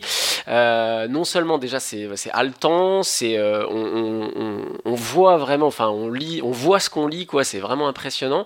Et puis en plus ça prend au trip quoi. Il y a des fois il y a des scènes qui sont euh, alors âme sensible s'abstenir. Alors c'est pas euh, euh, c'est c'est pas constamment gore. Hein, c'est plutôt une enquête policière classique, mais il y a des moments qui sont quand même vraiment un peu dur, mais c'est tellement bien écrit qu'on est vraiment à fond dedans. Euh, donc voilà, je conseille avec, euh, avec ferveur, enfin avec vraiment euh, beaucoup d'insistance de, de, ces trois livres. Et quand même, je signale la déception du quatrième, donc que j'ai lu, enfin je me suis jeté dessus, persuadé que j'allais à nouveau ressentir le même, le même frisson et vraie déception quoi. je sais pas, est-ce que trop sûr de son succès ou j'en sais rien, mais voilà, un peu plus déçu. mais bon, je lirai quand même le cinquième parce que la, qui n'est toujours pas sorti, hein, mais on va dire que ce qui se passe, ce qui arrive au personnage n'est toujours pas fini. Euh, donc il m'a suffisamment bien accroché avec les trois premiers pour que je me sois bien attaché au personnage et que j'ai envie de savoir comment ça se finit. Mais, euh, en tout cas, euh, voilà, traite pour les lecteurs et les amateurs de polar, vraiment, allez-y, c'est vraiment top. Euh, c'est rigolo parce que moi j'ai lu Glacé, hein, j'ai dû le lire euh, cet été, j'ai adoré et, à Noël le Père Noël s'est planté, il m'a ramené directement nuit. Donc euh, c'est rigolo parce que quand j'ai vu le conducteur de l'émission, en fait je venais juste de rendre nuit pour pour l'échanger contre le cercle. Donc, ah bah tu vas voir, bah, franchement le cercle n'éteint pas la lumière. Alors petit truc sur n'éteint pas la lumière, je suis très content que tu me dises ça Fabien, parce que quand tu auras lu n'éteint pas la lumière, je serais content d'en parler parce que c'est un, un, bouquin qui m'a posé un cas de conscience morale, tu vois, de qu'est-ce qu'on peut raconter dans les polars ou pas, tu vois. Et, euh, et ça m'a fait vachement réfléchir, euh, mais là encore, hein, pas, voilà, c'était chouette. Donc euh, si quand tu auras lu ça, je serais très content qu'on en parle. Alors, je te promets que je vais, je vais me lancer dans la lecture du cercle puis de N'éteins pas la lumière. Une fois que j'aurai terminé, alors le polar sur lequel je suis en ce moment, qui est un polar espagnol scandinave. Alors pour de vrai, les Espagnols là, non, les Espagnols m'impressionnent beaucoup en ce moment parce que euh, ils font comme, mais ils font aussi bien. Alors là, en littérature, euh, il s'agit d'un bouquin de d'un auteur qui s'appelle Dolores Redondo, qui, euh, pour ne rien gâcher, est de la ville de, de la très belle ville, peut-être la plus belle ville du monde ou de la galaxie, San Sébastien en Espagne. Euh, et euh, elle a écrit un bouquin qui s'appelle El Guardian Invisible, qui existe chez Gallimard en français. Euh, Je peux traduire si vous voulez pour les poditeurs. Vas-y, t'es chaud. le gardien invisible. Mais bravo Régis, mais qu'est-ce que tu progresses en espagnol? J'adore. Et du coup, polar autour de euh, de la mythologie du nord de l'Espagne. Voilà. Donc il euh, y a pas mal de polar mythologiques. Hein. on en a vu arriver euh, arriver pas mal ces dernières années. C'est une trilogie aussi. Donc à croire que là aussi les Scandinaves et, je pense notamment à la saga Millennium ont un peu marqué le pas avec avec cette forme là. Et puis peut-être que les séries n'y sont pas pour euh, rien non plus. Hein. Il y a une, il y a une, il y a vraiment une, une tendance à ça. Et, euh, et ouais, j'ai en espagnol en tout cas, il est, il est vraiment super. Euh, une écriture. Alors c'est rigolo parce que j'ai commencé le bouquin justement en me disant ah ouais là elle fait du polar scandinave, tout est télescopé, euh, l'écriture elle est euh, singée, c'est enfin voilà je, vais vite m'ennuyer et en fin de compte on arrive au premier tiers du bouquin et là on se prend une espèce de, claque au visage et, euh, et on se dit ok d'accord donc tout ça elle m'a emmené dans une mauvaise direction ou plutôt elle a installé chez moi cette espèce de, déception de lecteur pour euh, vraiment m'embarquer à 180 degrés. Donc euh, super bouquin que ce gardien invisible, hein, on va le dire en français, euh, de Dolores Redondo. Il est aux éditions Gallimard en français et en espagnol il est chez Destino. Voilà. Allez, bah les gars, j'enchaîne puisque je, je, pars sur un petit euh, quart d'heure, enfin quart d'heure. Hein. on va chacun parler de sa petite série du moment si, euh, si je lis bien le conducteur. Alors, mhm. euh, je commence. Alors, pareil, là encore, une série qui a quelques années, mais que moi j'ai fini juste avant les vacances de Noël, là, tranquillement avec ma petite femme. série HBO qui s'appelle Trémé. Alors, je sais pas si vous connaissez, une petite série en quatre saisons avec, allez, en tout et pour tout, une, une grosse trentaine d'épisodes. et en gros, le thème, c'est la Nouvelle-Orléans après le passage de, euh, de la tempête Katrina, donc en 2003 ou 2004 si je me trompe pas. Et en gros, euh, donc donc série fait par le créateur de The Wire, donc quelqu'un qui quand même a, on va dire, un peu de talent, n'est-ce pas? Et, et, du coup, vraiment un rythme de série bah, assez similaire à The Wire. Hein. D'ailleurs, pour ceux qui connaissent, vraiment un rythme de série type chronique, quoi. C'est-à-dire qu'on n'est pas sur, on n'est pas sur du cliffhanger à la fin de chaque épisode, on n'est pas sur du haletant justement, mais on est vraiment sur, on prend le temps de connaître des personnages, on prend le temps de connaître un endroit, on prend le temps de connaître la problématique et on avance tout doucement et c'est des bah déjà puis pour tous les, les mélomanes c'est musicalement parlant c'est démentiel. Et, euh, et vraiment euh, moi je, je, je, les personnages me manquent quoi. Donc c'est vraiment euh, c'est vraiment une série qui crée un attachement fort et voilà et tout va doucement pour à des moments délivrer des, des perles d'intensité émotionnelle sur les trajectoires des personnages. Donc voilà. Donc il faut s'attendre à une série un peu lente mais soyez enfin allez-y à fond. C'est un pur bonheur de, de, de série quoi ça donne envie aussi. Euh, j'enchaîne avec euh, bah, aussi une série, une série BBC, mais qui est sur, la net, sur Netflix, qui en a sa quatrième saison, qui s'appelle Peaky Blinders. Et franchement, c'est immortel, j'adore. Euh, donc, ça raconte l'histoire de Thomas Shelby et ses cousins et ses frangins gitans dans le Birmingham de l'entre-deux-guerres, pas très loin de Londres, j'espère pas dire de bêtises, dans une ambiance un peu, comment dire, un petit peu euh, des docks dans une ambiance glauque, dans une ambiance un peu sale, avec de la musique anachronique euh, de Nick Cave, PJ Harvey, il y a Radiohead, il y a Johnny Cash, il y en a plein. Euh, et cette musique anachronique, elle ajoute, elle donne vraiment un plus. C'est assez étonnant dans, les, dans le premier ou les premiers épisodes. Ensuite, on s'y fait très vite et elle ajoute vraiment quelque chose de, bah, d'intéressant à la série. Faut dire que les acteurs sont, sont vraiment extra. Le, Thomas Shelby, c'est ah, le nom va me revenir. Cillian Murphy. Cillian Murphy, ouais. Cet acteur, si vous voyez, il a, il a, déjà une tronche. Euh, et donc, il joue ce, celui qui va devenir le chef de, ces, de, de, cette fratrie, de, de, cette famille de gitans qui, qui vit de qui vit de courses de chevaux, qui vit de, de différents trafics. C'est vraiment intéressant. Il y a un côté, euh, il y a presque un côté Scorsese avec euh, les affranchis et, et, ses films sur, le, sur la mafia dans une toute autre ambiance. Donc on est entre, en, dans l'entre-deux-guerres et notamment euh, Thomas Shelby revient de la guerre avec certains traumatismes. C'est toujours aussi bon et notamment il y a, et ce qu'on retrouve assez j'ai l'impression, en tout cas dans les séries que je regarde, des, personnages féminins très très forts. La, la, tante de, de, Thomas Shelby et, les différentes femmes des différents cousins et des différents frères qui ont des rôles vraiment forts dans cette série. Je vous encourage vraiment à aller voir. À pas rater, ça s'appelle Peaky Blinders et c'est sur Netflix. Va bien une autre série, je crois bien. Euh, une autre série. Alors les gars, je vais faire très vite, mais en fait, je vais en présenter deux. Euh, la première, vous la connaissez forcément parce qu'on en a beaucoup parlé dans Nipédu. C'est le très dystopique Black Mirror qui revient avec une quatrième saison euh, sur Netflix. Je parlerai juste, puisqu'on est quand même dans le cadre du Nipédu, du deuxième épisode qui a été réalisé par Jodie Foster. Tiens, tiens, mm-hmm. autour de euh, des angoisses parentales et de leurs conséquences. Donc euh, un épisode qui, je sais pas, tu, vous l'avez vu? Non, non, non, pas encore, j'ai pas vu. Bon, mm-hmm. d'accord. C'est un peu, ça m'a fait penser à, à, la querelle et du tweet euh, ou Twitter en classe, quoi. Non, pas du S'il y a un épisode dont on doit parler dans Nipédu, t'as raison, c'est celui-là. Non, non, non, je retire ça, bien entendu, parce que ça, euh, ça, ça, marquerait une préférence pour Twitter ou pour EduTweet, ce qui n'est pas du tout le cas. Mais en tout cas, là, voilà, pour, euh, pour pitcher, euh, on, on, a une société qui a trouvé un moyen de, de pouvoir garder un petit peu sous contrôle euh, ce que notre enfant va voir. C'est du contrôle parental, mais augmenté, qui ne se limite pas à un seul média, mais qui permet de, contrôler euh, véritablement par l'injection, on ne sait de quelle substance ou de quel artefact euh, numérique dans le cerveau de l'enfant, de contrôler ce qu'il va voir ou ce qu'il ne va pas voir.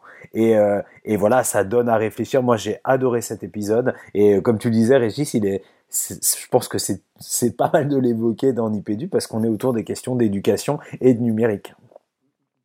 Et puis je vous ai dit tout à l'heure, euh, c'est vrai que je suis à fond, euh, je suis à fond dans les productions espagnoles. Euh, pour la petite histoire, quand on a regardé Dark, une autre série avec ma femme, et qu'on s'est rendu compte que Netflix se mettait à produire des, des séries européennes notamment, je me suis dit, c'est pas demain qu'on aura une série espagnole produite par Netflix, parce que bon bah pour ceux qui connaissent un petit peu les productions audiovisuelles de cette de cet acabit en Espagne, c'est pas très très bon. Et alors là, je suis tombé sur une série qui s'appelle la Casa de Papel qui reprend aussi un... Ah, la Casa de Papel, Régis traduction. J'allais le dire. Là, je me risquerais pas. La maison du pape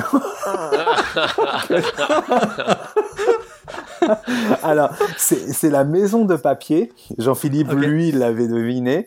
Euh, en fait, là, le papier, c'est la monnaie parce que ça renvoie à un fait divers euh, qui s'est passé, euh, je sais plus, dans les années 2000 en Espagne, sur le braquage de euh, la maison de l'endroit où on imprime les billets, quoi. Je sais plus, la fabrique nationale de monnaie euh, et de timbres fiscaux en Espagne. Et, euh, et voilà, je l'ai regardé euh, vraiment pas convaincu, mais plus notamment pour faire travailler ma femme euh, son espagnol. Donc bien évidemment, on regarde la série en VO. Et cette série, les gars, c'est de la bombe atomique. Donc là, aujourd'hui, j'ai regardé l'avant-dernier épisode. Il fonctionne un peu comme Game of Thrones avec le climax sur euh, l'avant-dernier épisode d'une saison. Et c'est juste euh, démentiel. Et donc en échangeant un petit peu avec mes potes espagnols, ils me disent, parce que la série a été, a été, a été diffusée sur les chaînes nationales avant, je ne sais plus laquelle, ou sur une chaîne privée. Disent ça n'est rien euh, comparé à la deuxième saison, donc j'ai hâte de retrouver la, le gang des braqueurs de la Casa des Papel, qui ont tous un nom de ville, euh, dans la saison 2. Vraiment, les garçons, à regarder. Et toi, Régis, aussi, pour bosser ton espagnol, va regarder cette série, s'il te plaît. Ok, ok. Euh, j'en- profite parce que juste avant d'enregistrer Snipedu, j'ai- j'écoutais le, le dernier, je crois que c'est le dernier Soft Power autour de, bah, autour de Netflix, donc je vous encourage à aller l'écouter. Le tour du monde de Netflix, et justement, il parle de, bah, des différents Netflix qu'il y a dans les différents pays. Là, tu parlais de, des productions par pays, et visiblement, enfin, pas visiblement, mais il y a un Netflix très différent dans chaque pays, quoi. Donc allez écouter ça. Euh, c'est à qui? C'est encore à moi? Oh, cette récré, Ah, elle est longue, les garçons. Ok, bah, allez, on y va jusqu'au bout. Alors, je vais aller très vite. Euh, autour d'une saga culte qui est Alien. J'avais mis dans les notes de l'émission Star Wars, c'est pour les enfants, la vraie saga culte. Pour moi, c'est vrai, je le pense vraiment. C'est, même si je vais me faire des ennemis, c'est Alien. Et euh, j'ai écouté la, la semaine dernière euh, euh, le podcast Les Chemins de la Philosophie. Je me demande si c'est pas toi qui nous en avais parlé, Jean-Phi. Ouais, ouais, mais je l'ai Ouais. écouté aussi. Alors vas-y, je te, je te laisse et puis je te, je te ferai une petite réaction. Ouais, ouais. Donc les chemins de la philosophie en quatre épisodes la semaine dernière euh, sur euh, Alien, philosophie d'Alien en quatre épisodes. Donc euh, un, un podcast par épisode sur une semaine avec euh, l'intervention de, de différentes personnes autour de ces épisodes. Et j'ai trouvé ça vraiment intéressant. Pas toi, Jean-Phi Ouais, si, si, carrément. Non, non, mais c'est justement, c'est pour souligner que déjà, bon, moi, je suis, je suis fan de cette émission de philosophie sur France Culture depuis une paire d'années, quand c'était déjà Raphaël Antoven qui l'a présenté. Adèle Van Rett, c'est juste, c'est juste vraiment dément. Et là, ça fait quelques temps euh, qu'elle fait de plus en plus d'émissions euh, sur un créneau de la philosophie que j'adore, qui est euh, le croisement de la philosophie et de la pop culture. Et, et typiquement, cette semaine sur Alien, c'était, ça. Et pareil, courant du mois de décembre, il y a eu un super épisode sur les Disney. Enfin, vraiment, c'est vraiment partir de voilà de choses simples, accessibles et de montrer que derrière ça, il y a quand même des thèmes vraiment profonds qui qu'on- Mhm. qu'on- qui peuvent un peu transpirer de, de toute cette pop culture et que donc non non à 100%, euh, je- je- j'ai adoré euh, une fois de plus euh, écouter euh, cette semaine cette semaine des chemins de la philo. Alors, Régis, juste parce que, alors déjà, vous m'avez vraiment donné envie, les garçons, moi qui ai, qui ai fait, qui mis un peu pause sur les podcasts dernièrement. là, ça, je pense que c'est le prochain dans la tracklist. Juste parce que tu parlais de Star Wars, mais on va pas aller plus loin. On a parlé tout à l'heure de The Conversation avec euh, l'article sur le tact. Il y a aussi un article sur Star Wars euh, et notamment autour de ce mouvement de fans qui ils n'en sont pas à leur premier coup, ont demandé euh, tout bonnement de de refaire l'épisode 8 et du coup il est, Ah ouais. il est intéressant cet article parce que il met en regard euh, ce phénomène et le phénomène de, des fans autour de, de, de ces grandes sagas qui appartiennent c'est vrai à tout le monde hein. alors on a aimé l'épisode 8 ou on l'a pas aimé et on a un- une mise en parallèle entre ce mouvement là et, euh, et euh, la réflexion qu'a pu avoir euh, Roland Barthes autour de la disparition de l'auteur donc euh, là aussi hein, on est dans croisement alors là c'est plus croisement philologie littérature et pop culture vous parliez de philosophie et pop culture et encore un très bon article de The Conversation je dois l'avouer tiens, puisqu'on termine, puisqu'on parle podcast, j'en rajoute un. Allez, la méthode scientifique spéciale Black Mirror, c'était aussi cette semaine. je me demande si c'était pas hier aussi ou avant-hier. Donc euh, allez écouter quand la technologie vire au cauchemar, un, génial un super épisode de la méthode Ah, scientifique. J'adore la méthode scientifique. Allez, Et c'est là, cool, euh, doublement pour le coup. Bim dans les notes de l'émission. Ouais, ce récré. Je pense que c'est parce que le, le prof est parti se faire un double café, donc euh, Ah, On mais on sort de vacances, on a eu le temps, on a plein de Ouais. trucs à dire. ouais, les vacances. Tu vas pas en parler plus? Je sais plus. Ok, allez. Chef, on fait quoi? Eh bien, on file vers inspiration, coup de cœur, coup de gueule, et bim. Inspiration, Inspiration. coup de cœur, Coup de cœur. Coup de gueule. coup de gueule. Et donc, ben, on va te laisser la parole. Je vais te laisser la parole, Jean-Phi.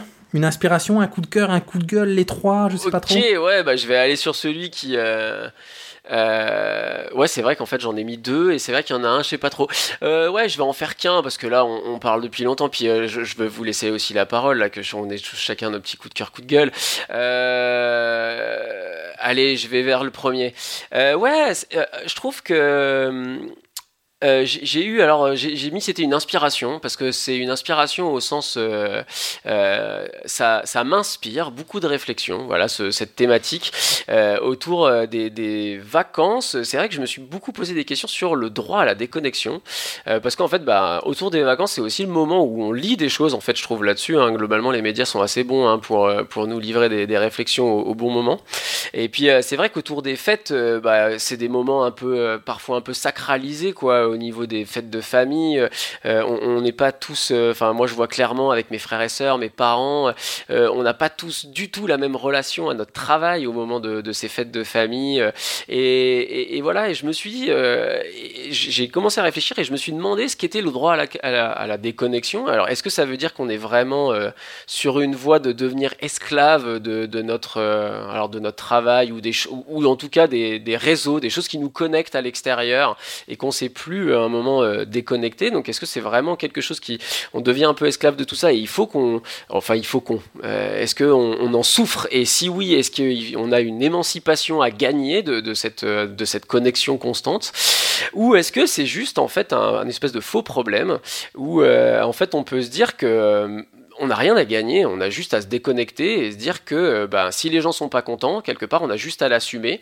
Et est-ce que le fait d'avoir du mal à se déconnecter, c'est juste euh, un problème qu'on a par rapport à notre relation à autrui et accepter qu'on puisse être euh, en désaccord ou vivre les choses autrement qu'autrui quoi. Voilà, alors du coup, j'ai- pas de réponse, hein. c'est en ça que je dis c'est une inspiration, ça m'inspire réflexion. Là aussi, est-ce que c'est pas quelque chose dans une, dans une émission sur le numérique, sur l'éducation, et- et où clairement les enseignants, je pense que, euh, enfin, on, voit bien quoi, la, la- connexion grandissante des enseignants euh, entre eux euh, par les réseaux, comment les choses se gèrent en fonction des sollicitations qu'on reçoit par mail de notre direction, de ce genre de choses. Est-ce que j'ai le droit de dire que pendant mes vacances je lis pas mes mails? Voilà. Est-ce que c'est pas là aussi une, une question qu'on pourrait creuser dans le cadre de notre émission Mais en tout cas, voilà, moi ça m'a beaucoup inspiré, ça me fait beaucoup réfléchir, et j'aurai peut-être une réponse un jour par rapport à ça. Mais en tout cas, en ce moment, c'est mon inspiration. Ou en tout cas, on peut aussi réfléchir dans le cadre du, dossier dont on a parlé en début d'émission autour des, des collectifs euh, enseignants connectés et ce droit à la déconnexion. Euh, juste moi pour compléter ça, il y, a quand même euh, l'institution est extrêmement vigilante au fait qu'on puisse respecter. euh, Alors peut-être dans quelque chose de très hypocrite, je ne sais pas. Je peux parler de, je parle de personnes en particulier. C'est très simple de se réfugier de- derrière ce terme très globalisant de, l'institution.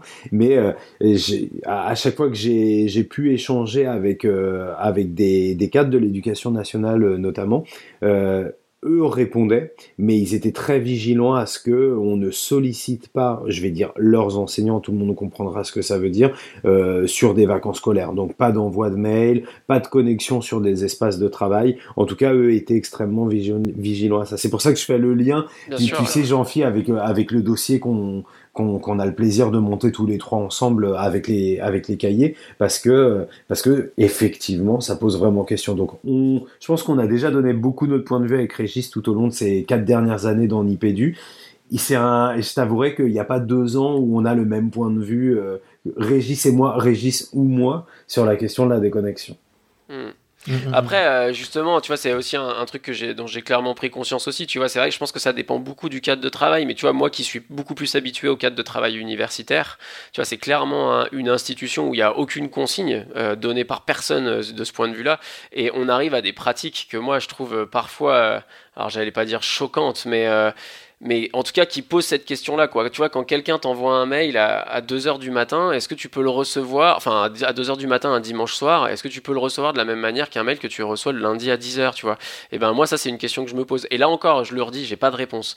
Parce que quelque part, euh, je pense que c'est une vraie question. Mais, euh, euh, voilà, il y a des institutions publiques dans lesquelles je pense que les choses sont, les consignes sont beaucoup moins claires. Ben, une, comme tu le disais, un vrai gros dossier, une vraie mission sur la déconnexion, le droit à la déconnexion ou la place de la déconnexion ou euh, du libre arbitre sur ces choix de connexion pour des enseignants, restons dans, le, dans ce Ouais, cadre-là, ou ouais. des chercheurs, ce serait extrêmement intéressant. Mm, mm. J'ajoute un tout dernier point pour clore parce que c'est la petite couche supérieure de, de, de perversité, entre guillemets, en tout cas pour moi, de, de, la plupart des, des, maintenant des messageries et des, des réseaux sociaux, c'est que elles indiquent que tu es en ligne. Tu vois, tu peux même pas aller en ligne et te dire je réponds pas. Ça dit que tu es en ligne et du coup, les gens attendent que tu répondes. Donc je trouve ça, c'est vraiment la, la couche au-dessus. Non seulement on te dit que tu es là, et du coup, ça te met cette pression, cette injonction de si tu es là, bah tu dois répondre forcément puisque tu es là. Non, non, je fais le choix d'être là et de pas répondre parce que c'est un temps perso, enfin, quelles que soient les raisons, quoi. Ouais, en tout cas, une, il y a une large émission à développer autour de ce thème. Fabien Coup de Euh, cœur, coup de gueule, inspiration? Bah écoute, euh, moi je vais me, je vais me, puisque j'ai rebondi sur le, sur le coup de, enfin sur l'inspiration de, de Jean-Philippe, je passe la main. Ok. Alors moi, c'est un coup de cœur. Vous me demandiez en, quand on parlait de silence en lit en début d'émission, euh, ce que je lisais, enfin en tout cas les, les dernières séances où, mes élèves lisaient euh, en classe, euh, j'ai lu et je l'ai terminé d'ailleurs hier Kazuo Ishiguro que je connaissais pas du tout. Alors je vais vous dire, tiens, je vous fais la petite histoire, c'est que je l'ai découvert comment? Il a eu le il a eu le prix Nobel de littérature l'année dernière. Il s'est dit grand fan de Bob Dylan qui a eu le prix lui-même l'année d'avant. Donc je me suis dit que quelqu'un qui, qui est fan de Bob Dylan et qui le cite d'ailleurs dans son discours autour du, du prix Nobel de littérature peut pas être quelqu'un de mauvais. Donc je suis allé voir. Et euh, j'ai fouiné un petit peu et j'en ai choisi un, bouquin au hasard parce que visiblement cet auteur, euh, alors par certains, il est, présenté comme le Kubrick de la littérature, c'est-à-dire que chacune de ses œuvres est totalement différente dans un autre thème, sur un autre registre d'écriture. Donc moi, je suis allé du côté des choses que j'aime bien. Et alors, pour pas rien déflorer autour d'une une dystopie, on va dire, je vais vraiment pas en dire plus parce que parce que euh, déflorer la moindre chose sur ce sur cet ouvrage, ce serait vraiment dommage. Je vous encourage, en tout cas, si ça vous intéresse, si ce petit teaser vous donne envie de surtout pas aller voir le le, film qui a été tiré de ce auprès de moi toujours qui s'appelle Never Let Me Go que j'ai forcément regardé dans la foulée, mais qui est beaucoup moins euh, comment dire dans, tout au long de son bouquin, en tout cas dans la première partie, il est en trois parties, il nous fait vivre vraiment ce que les personnages vivent. Ça se passe dans un pensionnat, c'est des jeunes élèves, on va dire, c'est des, une corde de jeunes élèves qui sont éduqués dans un pensionnat qui a tout l'air d'être un pensionnat, euh, euh, comment dire, pour, euh, pour une élite. Mais ils savent pas trop ce qui les attend derrière et donc on sent que ces élèves savent pas trop mais qu'il y a des choses qui se dévoilent au fur et à mesure et ça se dévoile même au fur et à mesure pour nous là au détour de petites phrases, des petits éléments comme ça qui nous font petit à petit vraiment découvrir ce qui se passe dans cette dystopie. Et du coup, j'avais mis dans, les notes de l'émission que je voulais parler de Terrence Malick, mais je vais pas parler de Terrence Malick, je vais continuer sur ce, sur ce Kazuo Ishiguro. Donc, euh, cette dystopie, elle, elle ferait vraiment, alors j'espère ne pas faire des honneurs à, à cet auteur qui a le prix Nobel de littérature, en tout cas d'un, d'un excellent épisode de Black Mirror, même si il y a un côté euh, extrêmement euh, naturel, naturaliste. Il n'y a pas de, de technologie, il n'y a pas d'effets spéciaux, il n'y a pas tout ça dans, dans, dans, ni, dans, ni dans le film d'ailleurs, ni dans le livre. Mais en tout cas, c'est une réflexion très intéressante sur des thèmes actuels. Donc voilà, c'est Kazuo, Kazuo Ishiguro, auprès de moi toujours. On passe tout de suite au mantra du mois. Le mantra du mois Mantra du mois? Le mantra du mois? Le mantra du mois, il est pour qui? Ah, il est pour Fabien. Allez, moi je le, prends parce que du coup, j'ai pas fait mon, coup de cœur, mais pour finir une émission euh, qui est une émission de janvier, donc qui est axée sur les bonnes résolutions et sur les souhaits de bonne année, moi je, vous renverrai un post qui a été, euh, qui a été publié par une psychologue argentine qui s'appelle, je le reprends, Marta Medici, et en gros, on pourrait traduire le titre de ce post par Je ne vous souhaite pas une bonne année. Voilà. Et c'est un poste qui est vraiment vraiment sympa sur euh, le rapport qu'on peut avoir aux vœux et la posture un petit peu euh, attentiste ou, ou la pensée magique qu'il y a derrière le fait de souhaiter une bonne année à quelqu'un. Donc euh, vous imaginez que c'est bien développé derrière et qu'elle va vraiment sur euh, le pouvoir d'agir, sur euh, l'utilisation de son libre arbitre, de sa volonté de faire. Et dedans, elle met elle met deux réflexions qui moi me renvoient à, deux bon deux mantras qui sont hyper connus les garçons hein. mais je les redonne ici parce qu'il est toujours bon de les entendre le premier il est d'Oscar Wilde soyez vous-même les autres sont déjà pris moi j'aime bien celui-ci et euh, le deuxième qui va plaire aux, stoïciens à notre stoïcien de de podcasteur qui est Jean-Philippe celui-ci aussi qui est très très connu de Marc Aurèle que la force me soit donnée de supporter ce qui ne peut être changé et les courages de changer ce qui peut l'être, mais aussi la sagesse de distinguer l'un de l'autre. Elles sont dans les pensées de Marc Aurèle qui sont toujours sous le coude de Jean-Philippe et qui vient de nous montrer à l'écran de la visio. Bon, et on finit alors tellement bien cette émission en ne se souhaitant pas bonne C'est année. exactement ça, les gars. Exactement, Mais, mais on se dit, on se retrouve dans la prochaine en tout cas, ça c'est sûr. carrément. Merci Jean-Phi, merci Fabien. Merci à vous les gars. En attendant, les gars, gardez la pêche.